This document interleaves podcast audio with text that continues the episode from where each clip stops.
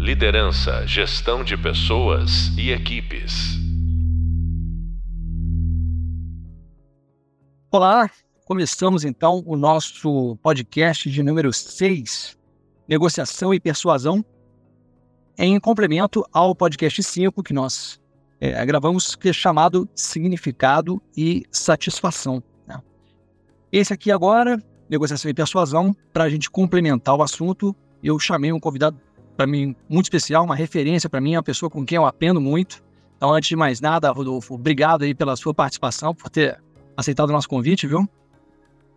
Opa, Rendeu, eu que agradeço o prestígio aí que você. O prestígio e a confiança, né, que você depositou em mim aqui. Estou muito honrado também por estar tá dividindo essa, essa, esse episódio aí contigo. E espero que a gente traga coisas bem importantes, bem relevantes aí para a tua audiência. Maravilha.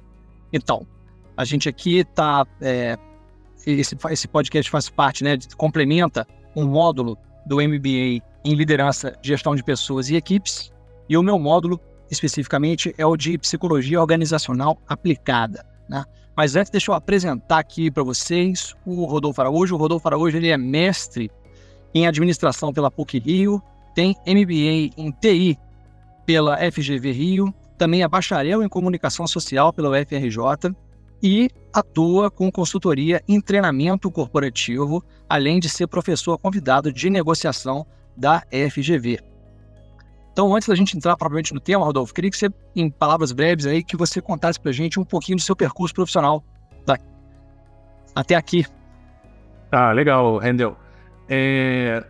Você contou aí um pouquinho da minha história acadêmica, né? Mas, na verdade, a, a minha história acadêmica, ela acabou é, meio que assumindo as rédeas da minha história profissional, né?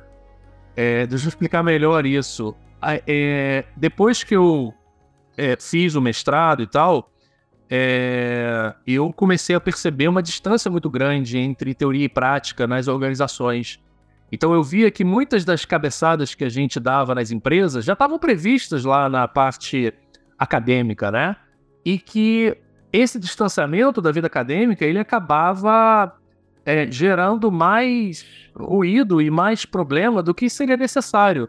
Né? Claro que, que tentativa e erro é uma maneira muito é, boa de se aprender as coisas, mas a gente pode pegar alguns atalhos, né? Pode construir em cima daquilo que já foi feito. Então eu via que existia uma, uma distância muito grande. E eu trabalhei numa indústria é, que investe muito em treinamento. E nessa parte do treinamento, eu percebia que existia sim uma distância enorme aí, né, entre o que era ensinado, o que era treinado, o que era praticado e algumas das coisas que a gente já via há algum tempo na, na academia. Então, é, é eu decidi fazer essa transição aí da vida é, é, corporativa para a vida, vamos dizer, autônoma, né? Ou seja, eu saí das empresas e passei a trabalhar é, prestando serviço para as grandes empresas, serviços de treinamento, porque eu entendia que é, existia um gap ali. Né? Eu achava que a empresa gastava muito dinheiro com, com treinamento e que aquilo poderia ser melhorado de alguma forma. Então eu achei que dava para eu fazer, dava para eu ajudar, dava para eu trazer um pouco do que eu tinha do que eu estava vendo aí na minha vida acadêmica para dentro das empresas, né? E a partir daí eu resolvi fazer essa transição, comecei a trabalhar, isso já tem, já são 12 anos trabalhando com treinamento corporativo, e desde o início eu é, é, negociação era um tema que eu gostava muito, persuasão, negociação, então eu decidi me enveredar e me especializar por esse tema, né? E 12 anos depois estou vendo que tem, é, é, foi uma escolha feliz e continua sendo uma escolha bem produtiva para mim. Maravilha, Rodolfo. Muito obrigado aí. Então, agora, para a gente já entrar propriamente no, no tema, né? É, queria que você falasse um pouco, porque muitas pessoas confundem técnica de negociação e persuasão, quando elas ouvem isso, elas confundem isso com técnicas de manipulação. Eu queria que, para a gente começar o papo, para você, é, qual que seria a diferença entre técnica de negociação e persuasão e manipulação? Essa é uma pergunta bem importante, Rendel, para a gente entender o contexto aí do que as pessoas fazem com, com persuasão, né? Porque é, eu acho que tem algumas confusões que acontecem é, principalmente com cursos, treinamentos, livros e tal. Então, é, de onde vem essa confusão, né? Por que, que muita gente é, enxerga isso como manipulação, como, é, como algo é, não tão ético assim, né? E, e assim, é uma preocupação que a gente sempre precisa ter. A gente que trabalha com isso, tá? A gente precisa sempre ter uma sempre precisa pensar que isso pode ser usado da maneira incorreta. Né? Então, é, eu tive a felicidade de estudar com é, os grandes acadêmicos aí dessa área, né? E eles sempre colocam essa, essa preocupação. Eles sempre, quando eles vão, vão é, seja formar instrutores ou até mesmo os cursos mais triviais deles, eles sempre têm uma grande preocupação com a ética e como isso vai ser utilizado, né? Ou seja, não dá arma na mão de bandido né? É, é, em bom português aqui, em português bem claro. Perfeito. Mas essa confusão ela acaba acontecendo quando você percebe que as pessoas estão utilizando as técnicas de persuasão, especificamente, para induzir as pessoas ao erro, tá? As técnicas de persuasão, apesar delas serem muito poderosas, delas serem, delas terem é, é, um impacto muito forte na tomada de decisão das pessoas, né? E aí até eu vou voltar um pouquinho é, em algumas definições de negociação que eu gosto de usar. Eu gosto de trabalhar, quando eu falo de negociação, eu sempre gosto de, de, de, de pontuar que negociar é tomar decisão em conjunto. Né? Então, quando você está negociando com alguém, quando você está negociando com outra pessoa, o que vocês estão fazendo, na verdade, o que você e, a, e as outras partes estão fazendo, é tomar uma série de decisões então, uma negociação envolve uma tomada de decisão em conjunto. São várias pessoas tomando decisões, né? Por exemplo, numa negociação de compra e venda, vocês estão, vocês estão decidindo quanto de produto vai trocar de mãos, o quanto de dinheiro vai trocar de mãos, quando isso vai acontecer, de que forma isso vai acontecer. Então, são várias decisões que são tomadas numa negociação. E essas decisões são tomadas em conjunto. Pois bem, como é que a persuasão entra nisso? A persuasão entra na medida em que você tenta interferir na tomada de decisão da outra parte, tá?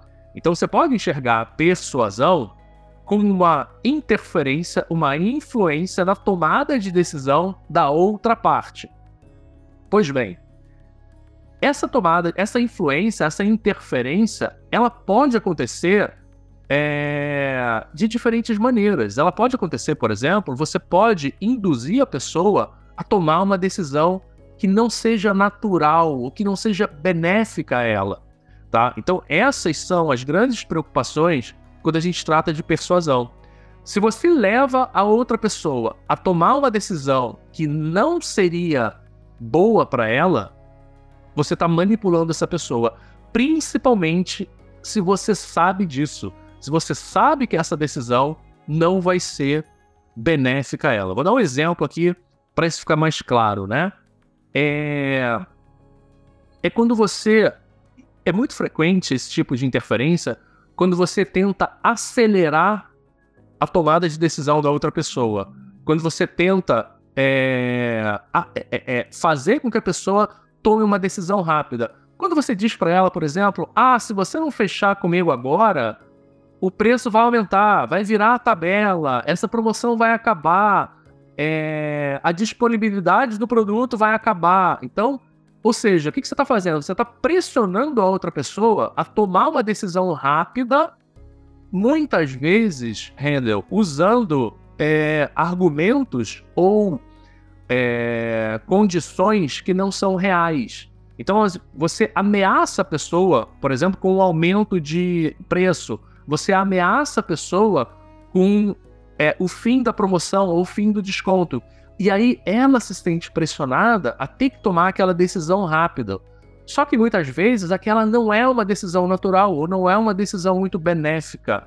O que acontece muitas vezes é que você apressa a pessoa a tomar a decisão porque você sabe que se ela parar para pensar, se ela tiver mais tempo para considerar aquilo, se ela fizer conta na cabeça dela, se ela for para casa, dormir, no dia seguinte acordar e falar: opa, peraí, Será que essa é uma decisão boa? Então, muitas vezes, você pressiona a pessoa porque sabe que se ela parar para pensar, ela não vai tomar aquela decisão. Então, a partir desse momento, é, começa a acontecer realmente essa confusão entre persuasão e manipulação. A manipulação ela acontece quando você é, estimula outra pessoa, quando você faz a outra pessoa tomar uma decisão que não é natural, que não é benéfica a ela, ou que até pode ser prejudicial a ela. Tá? Quando você induz a outra pessoa ao erro.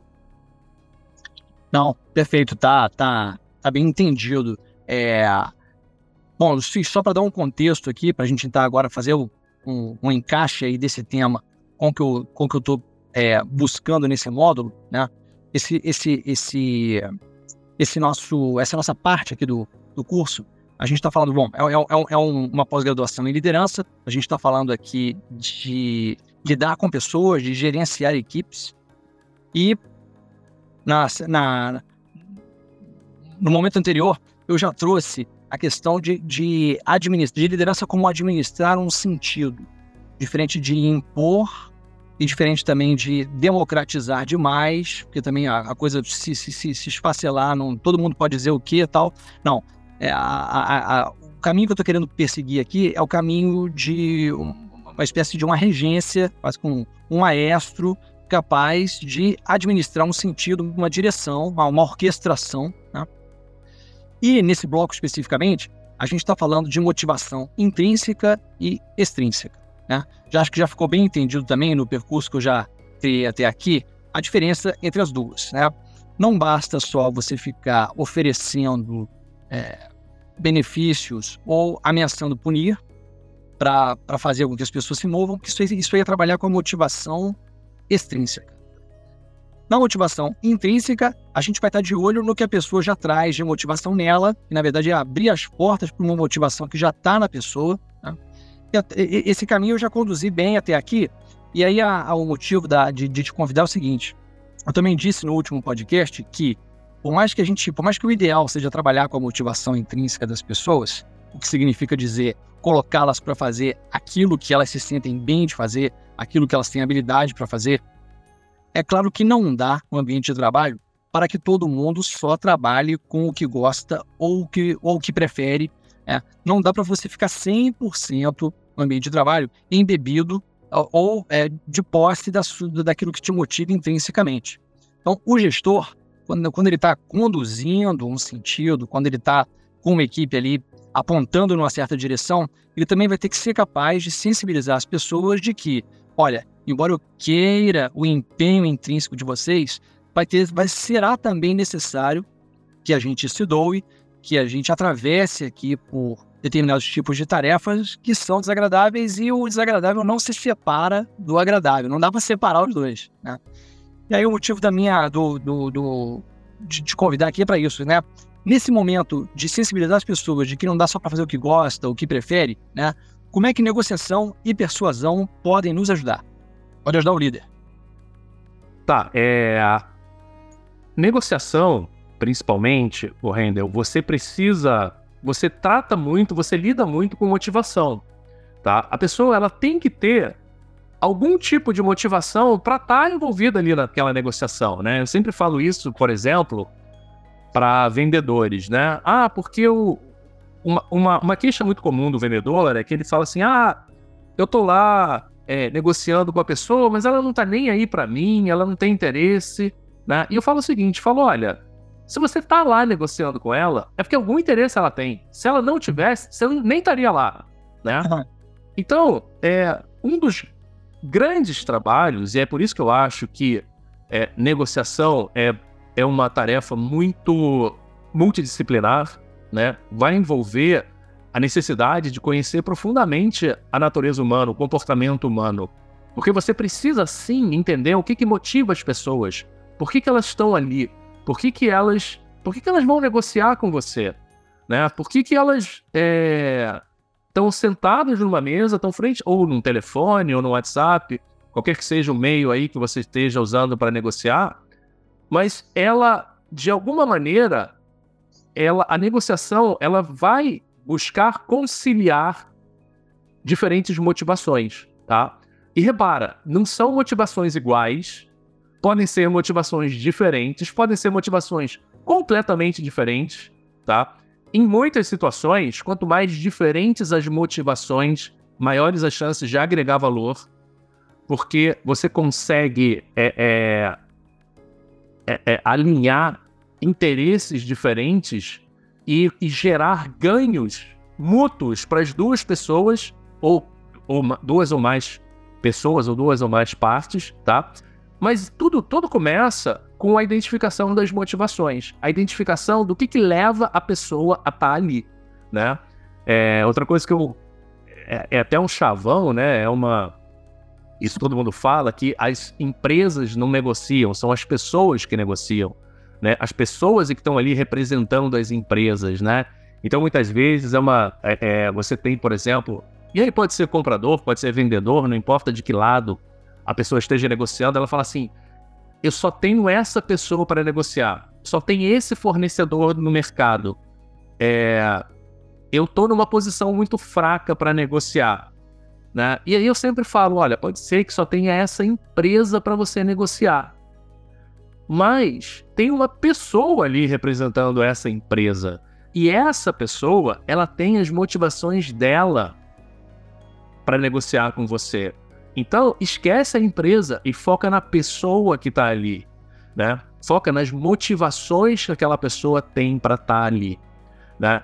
Então é por isso que é, isso funciona é, é curioso tanto para negociação quanto para a própria persuasão. Você, a persuasão da forma como eu trabalho, não é, é, é, persuasão não é mágica, né? Tem muita gente que, que acha que é, tem muita gente que vende que é, né? Até porque se tem gente que acha que é, sempre vai ter alguém disposto a vender para quem acha que é, né?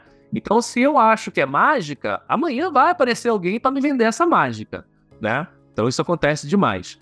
Mas é, é, a persuasão que eu trabalho, da forma como eu trabalho, é, eu digo que a principal tarefa que você tem quando você vai tentar persuadir alguém é tentar encontrar naquela pessoa as razões dela para concordar comigo.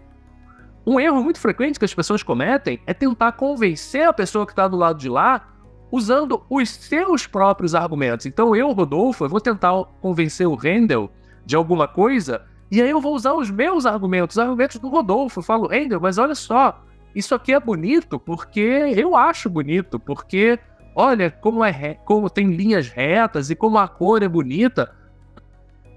Só que eu tô falando dos meus argumentos. Eu tenho que entender quais são os seus argumentos. Eu tenho que entender quais seriam as razões para você, Handel, concordar comigo. E numa negociação, numa persuasão bem feita, é, como eu falei antes, se você está negociando, se eu estou negociando com você, eu já parto do princípio que algum interesse você tem. Senão você não estaria nem conversando comigo. Mas como você está como você está conversando comigo, eu já parto do princípio que alguma disposição em concordar comigo você já tem. O que eu preciso fazer é desenterrar essa, essa, essas razões que você tem para concordar comigo. Então, se eu estou vendendo alguma coisa para você, eu tenho que entender quais seriam as suas razões para comprar de mim. Só que um erro comum que as pessoas cometem é dizer é, eu, Rodolfo, dizer quais seriam as minhas razões para você concordar comigo. E aí fica muito confuso. E é por isso que as pessoas batem cabeça. Elas tentam, elas se armam com diversos argumentos sem tentar antes entender qual é a motivação da outra pessoa para concordar comigo, né? E aí, é claro que vai ser uma motivação intrínseca. Eu vou tentar encontrar ali uma razão para você gostar daquilo que eu estou oferecendo, mas você tem que ter um início disso. E aí, uma outro, um outro ponto interessante é que isso envolve muita empatia, porque eu preciso entrar na sua cabeça para entender como é que você está me enxergando, como é que você está me vendo. Eu preciso tentar pensar com a sua cabeça e pensar quais seriam os seus argumentos para concordar comigo. É, o que está me, me ocorrendo assim de cara, quer dizer, te ouvindo, é, ao invés de ficar numa posição mais ativa, no sentido de ficar doando argumentos, eu acho que o, o, tem um salto aí também que é você aprender a fazer pergunta, né? Colocar a pessoa para falar. É, é, é, bem diferente você só ficar numa posição ativa, querendo, acho que querendo vender um sentido, enquanto você não se dispõe a perguntar que sentido aquilo ali faz para a pessoa, o que, que ela está ouvindo do que você está falando, né? É, você concorda com isso? Exato, é porque assim, a gente é muito bom de fazer inferências e muito ruim de fazer perguntas, né? Então, você, a gente já chega por uma negociação ou por uma conversa é, com a gente já tem na nossa cabeça uma, já traz uma, a, a, definição de quem é o outro, o que, que o outro pensa, né? Então, assim, eu, é, é, é, o que eu falo. Eu dou aula tanto para eu dou treinamento tanto para comprador quanto para vendedor, né? Então eu entendo como é que é essa dinâmica, o que que... E aí, eu, quando eu falo com um vendedor, eu falo assim, gente, comprador não quer só desconto. E quando eu falo com um comprador, eu falo, gente, vendedor não quer só bater meta, né? O comprador, ele não quer só desconto. Muitas vezes ele quer qualidade, ele quer pontualidade. Às vezes a pontualidade é muito mais importante do que o preço. Você ter certeza que o teu produto vai chegar, que a tua matéria-prima vai chegar na hora, é muito mais importante do que o preço. Dependendo da situação, obviamente. Você ter consistência na entrega, consistência na qualidade, às vezes é muito mais importante do que o preço. Só que a gente vai para as negociações com essas ideias pré-concebidas e a gente não verifica, a gente não checa, né? Então eu dei o exemplo do comprador e do vendedor, mas quando você está falando de liderança dentro da empresa, né? É você partir do princípio, ah, não, o meu funcionário ele sempre vai querer o atalho, ele sempre vai querer trabalhar menos. Às vezes você tem problema com um funcionário porque ele está querendo trabalhar mais e não está encontrando como, não está sabendo como, né? E você não está deixando. Mas é super importante que a gente tenha a cabeça aberta nessas horas, né? Porque para entender as motivações das pessoas, não tem um manual, não tem uma forma única, né? Principalmente, é, e, e, aí o que acontece? As pessoas vão direto nos atalhos, as pessoas vão direto no que elas sempre fizeram, as pessoas vão direto no que funcionou antes. E aí deixam de aproveitar a riqueza da diversidade que tem nos ambientes de trabalho. Você deixa de aproveitar o que as pessoas têm de melhor para oferecer, porque você padroniza as pessoas. Eu já vi muito gestor reclamando: ah, porque os meus funcionários fazem, todos eles fazem a mesma coisa, né? Ok, mas você está oferecendo sempre a mesma coisa. Então você vai receber sempre a mesma coisa. Garbage in, garbage out. Não adianta você querer coisas diferentes se você pede sempre a mesma coisa. Né? Você precisa dar para eles a oportunidade de, é, é de colocar para fora o que eles realmente querem. Né? É a mesma coisa é, é, é, claro que você não vai, você deu um exemplo aí, muito, muito legal, muito rico, o exemplo da orquestra, né? É, você está reunindo diferentes habilidades e você vai reger aquelas diferentes habilidades que aquilo, às vezes isoladamente, não faz nenhum sentido. Às vezes pode parecer um negócio meio caótico, mas quando entra tudo em sintonia, né, aí vira um espetáculo maravilhoso. Mas também você não pode, e aí foi a, o paralelo que você fez, né? Você não pode deixar lá os instrumentos todos espalhados pela sala de concerto e falar assim, pessoal, entra aí, chega, cada um pega o que achar mais bonito, o que se interessar mais e vamos tocar esse negócio. Não vai funcionar, né? Você não está aproveitando a, a, a habilidade, a capacidade de cada um. Você precisa orientar isso muitas vezes. Mas é aquilo, você orienta um pouco puxa um pouco a rédea, solta um pouco, puxa um pouco, solta um pouco. Por isso que não tem fórmula, né? Por isso que a gente precisa sempre estar tá, é, é, dosando isso, medindo, dosando, é, experimentando, vendo o que está funcionando. Tem muito de tentativa e erro, e aí voltando lá no início, também tem muito de, é, é, de experiência, também tem muito de academia, também tem muito do que os outros fizeram antes, mas não é só isso. Vai ser sempre uma mistura, né? Qual é a mistura? Não sei. Não sei. Cada ambiente vai ter uma mistura e um tempero diferente. Oh, muito legal isso que você está falando, porque, primeiro, você tocou num ponto aí que aqui, aqui nesse modo, eu trago, eu, trago, eu trago uma bolinha preta É, o que, que essa bolinha preta significa? Significa aquilo que é impossível de esgotar, de entender totalmente, de iluminar totalmente. Aquilo que nos escapa é a bolinha preta. Então, quer dizer, então não tem fórmula, não tem receita de bolo para liderar, para fazer acontecer. Isso eu estava falando em relação à liderança, e agora que eu estou convidando um especialista de, em negociação aqui, eu estou ouvindo justamente isso. Quer dizer, é, a, não, não há técnicas simplesmente a, a serem executadas como, como, como, fórmulas, acho que você está colocando é a riqueza, inclusive no, no, no sentido de persuadir, mas persuadir para a construção de um sentido, a riqueza que é de você se interessar pelas pessoas, perguntar mais do que falar, para, nesse ambiente de, de work in progress, né? Eu também não sei exatamente, é, eu estou fabricando alguma coisa que também estou me abrindo para a possibilidade de construção junto com essa equipe.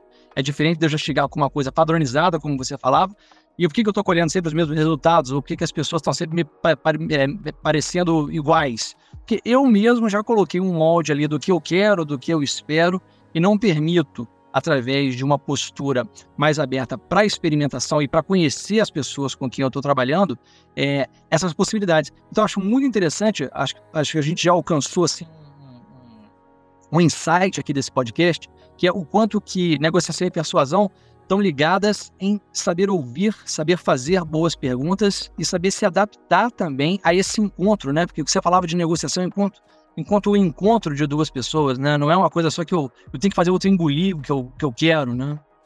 É, porque aí não é negociação, né? Aí você está se impondo, né? Você uhum. falou aí da. Você falou de duas formas aí de, de, de interesses, né? É, é, você falou em controle sobre recompensas e controle sobre punições, é, não, não são formas de negociar, né? São formas de impor vontades, né? Uhum. Você tem um outro elemento entrando aqui na negociação, que é o elemento do poder, né? Então, você tem é, é, é o poder, é, tanto o poder hierárquico quanto o poder... É, conhecimento também é uma forma de poder, né? mas, mas olha que interessante, em negociação, eu trato poder de uma maneira diferente. Isso, vamos ver se vai fazer sentido lá na frente, quando a gente fechar esse papo, tá? Mas eu trato o poder em negociação como uma relação direta com alternativas, tá? Então, quando você está negociando com alguém, isso serve para motivação também. Quando você está negociando com alguém, e, é, é, é o que, serve para motivação? Porque o líder negocia com seus liderados o tempo inteiro também, né? É, e dentro das motivações das pessoas, é preciso que haja alternativas. Até porque, se não houver alternativas, não tem o que negociar. Mas a negociação surge quando há alternativas, né?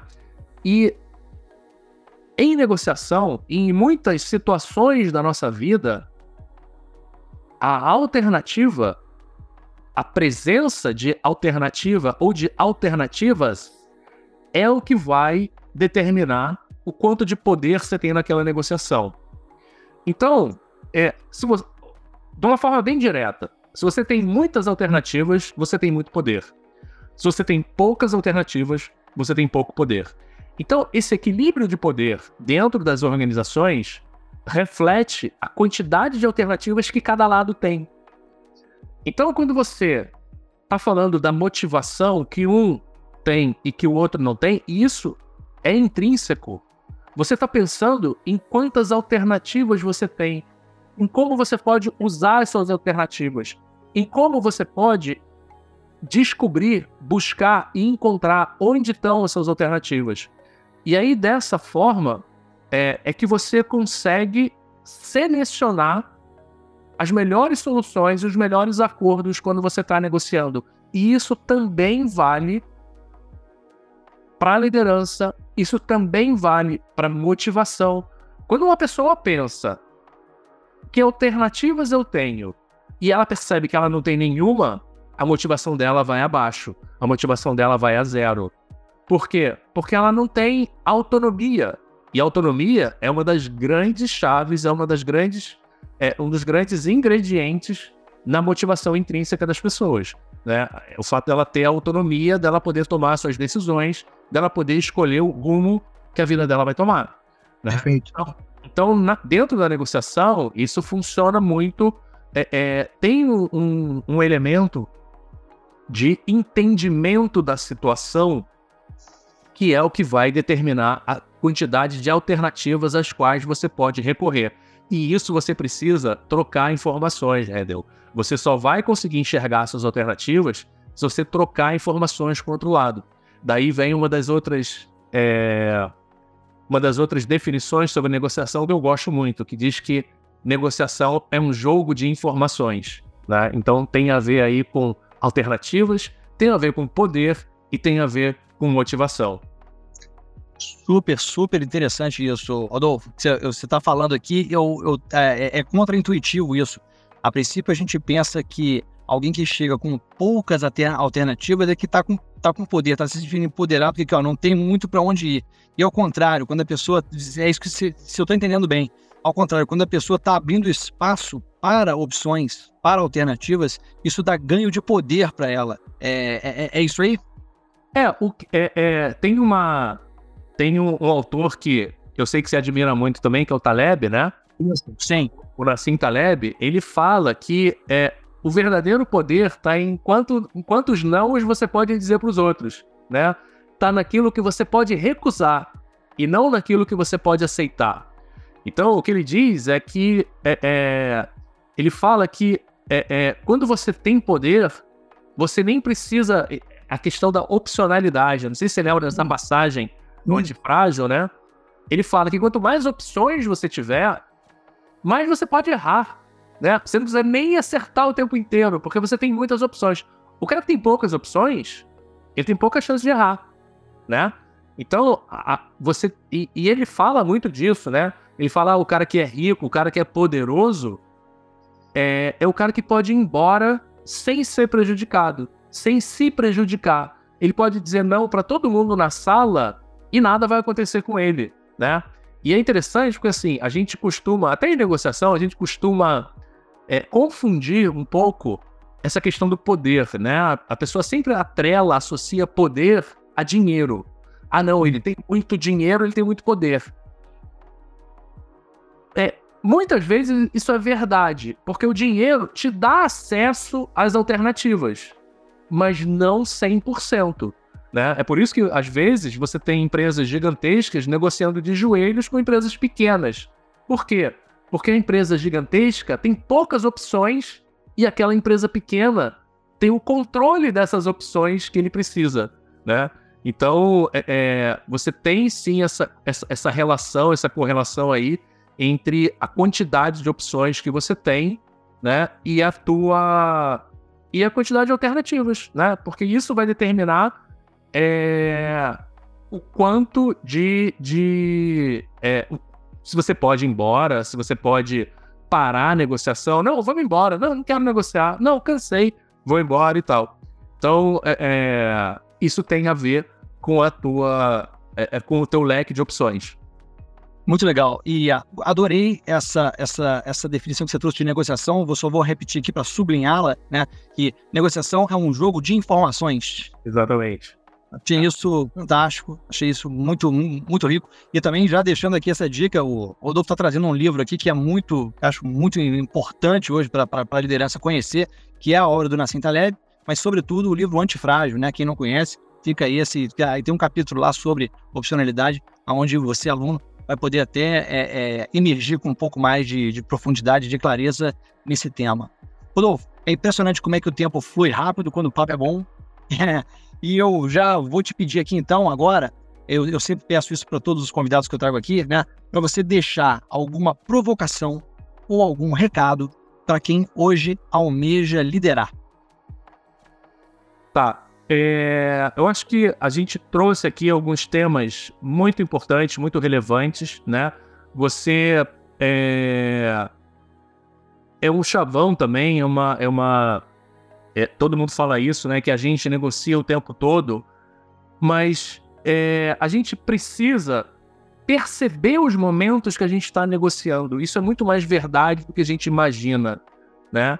É, muita gente tem aquela, aquele olhar fixo de que a negociação ela, ela sempre vai ser uma relação de compra e venda, de troca de coisas, mas nem sempre. A negociação, às vezes, ela ocorre de uma maneira mais sutil na nossa vida e ela tem impactos muito profundos, né? Então eu, é, eu tenho tido algumas, algumas reflexões, eu tenho feito algumas reflexões ultimamente, e é, a, a, a, conclusão que eu tenho chegado é que a negociação ela está muito relacionada à comunicação. Então a negociação, eu só não consegui concluir, Rendel, talvez você me ajude aí nisso, se a comunicação faz parte da negociação ou se a negociação faz parte da comunicação. Tá? Também acho que não precisa ter uma resposta definitiva e imediata. Mas a nossa comunicação ela pode ser muito melhorada quando a gente começa a entender alguns conceitos de negociação. Né? Porque é, se você entende o que, que a pessoa do lado de lá quer, a sua comunicação ela vai fluir muito melhor. A sua comunicação ela vai ser muito mais assertiva a sua comunicação ela vai muito mais direto ao ponto do que a outra pessoa precisa, né? Quando eu faço meus treinamentos de, de negociação, as pessoas perguntam assim: ah, você não tem um módulo de é, resolução de conflitos no teu curso? E eu falo para elas o seguinte: é, eu não tenho, mas eu tenho um módulo de evitação de conflitos. Né? Porque a partir do momento que você entende o que está em jogo de verdade numa negociação, e acredite em mim, nem sempre é aquilo que está no contrato. Quando você entende o que, que de fato está em jogo numa negociação, nem sempre é o dinheiro, nem sempre é a quantidade de produto, muitas vezes é prestígio, muitas vezes é poder, muitas vezes é ego. Então, quando você entende de fato o que está em jogo, você consegue ir mais diretamente ao ponto. Você consegue acordos melhores. Né? Então, eu vejo muita gente aí dizendo como as suas ofertas, como seus produtos, suas empresas é, podem melhorar o mundo. Eu acredito que a minha missão, Rendel, é a gente melhorar o mundo através de negociações mais valiosas. Não necessariamente que um vai ter mais do que o outro, mas que o resultado da negociação possa ser melhor para as duas partes e para o mundo, e para a comunidade, e para as outras pessoas que estão em volta, para as suas empresas. Então, isso eu acho que traz é, sentido para minha vida. E aí, eu, a provocação que eu deixo é se as pessoas estão negociando de fato com um objetivo em mente. Elas até podem não saber qual é esse objetivo, mas elas precisam investigar. Muita gente vai para uma negociação sem saber o que, que o outro lado quer. Isso é até compreensível. E você tem todo o tempo, é, tem uma fase da negociação em que você se permite perguntar, investigar e sondar. Mas a gente não vai para a negociação sabendo o que a gente quer, muitas vezes. Será que você, uhum. líder que está ouvindo a gente, sabe exatamente o que, que você quer do seu liderado? Entregue o resultado no dia. Você quer que ele entregue o relatório do dia. Será que é isso mesmo? Será que é isso que agrega valor? Será que é isso que agrega na sua relação com ele? Será que é isso que agrega de verdade na empresa? É, então, que a gente tome mais é, tempo, cuidado em definir exatamente o que a gente está negociando. Porque para quem está negociando a coisa errada, qualquer resultado serve. Muito legal, muito legal, Rodolfo. E, poxa, fica essa o que eu levo dessa provocação final é isso. A gente também fica sempre muito preocupado com o outro, né? A gente também tem que saber fazer perguntas tal. A gente também tem que se perguntar e, e entrar no processo também já, já, já ciente do que, do que a gente quer, o que, que a gente realmente espera, o que, que a gente quer. Olha, muito obrigado. Vou dizer também para você que o Rodolfo ele tem um livro, né? Quem quiser entrar mais fundo nesse assunto, que é o Negociação 360, que está na nossa bibliografia do curso, tá? Eu coloquei lá. Então você aí que está no, no, no, que se interessou por esse assunto, quer ir mais fundo, é, é só buscar esse, esse livro aí, que, já, que, já, que, que consta lá já na, na, na, na nossa bibliografia, a, as referências certinho para você encontrá-lo, tá?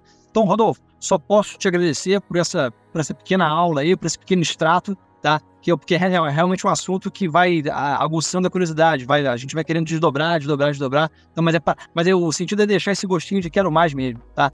E obrigado pela, pela sua participação. Legal, Edel, eu que, eu que agradeço o convite, de novo, agradeço o convite, a confiança de abrir aí a tua, é, a, a tua audiência para a gente conversar e para eu trazer as minhas ideias aqui, as minhas, as minhas maluquices aí, as minhas provocações para o teu, teu público. Muito obrigado, um grande abraço aí, pessoal. Valeu, grande prazer.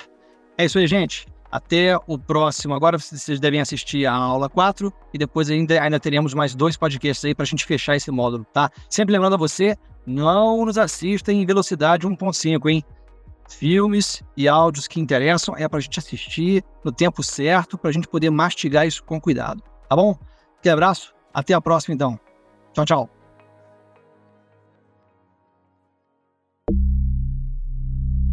Liderança, gestão de pessoas e equipes.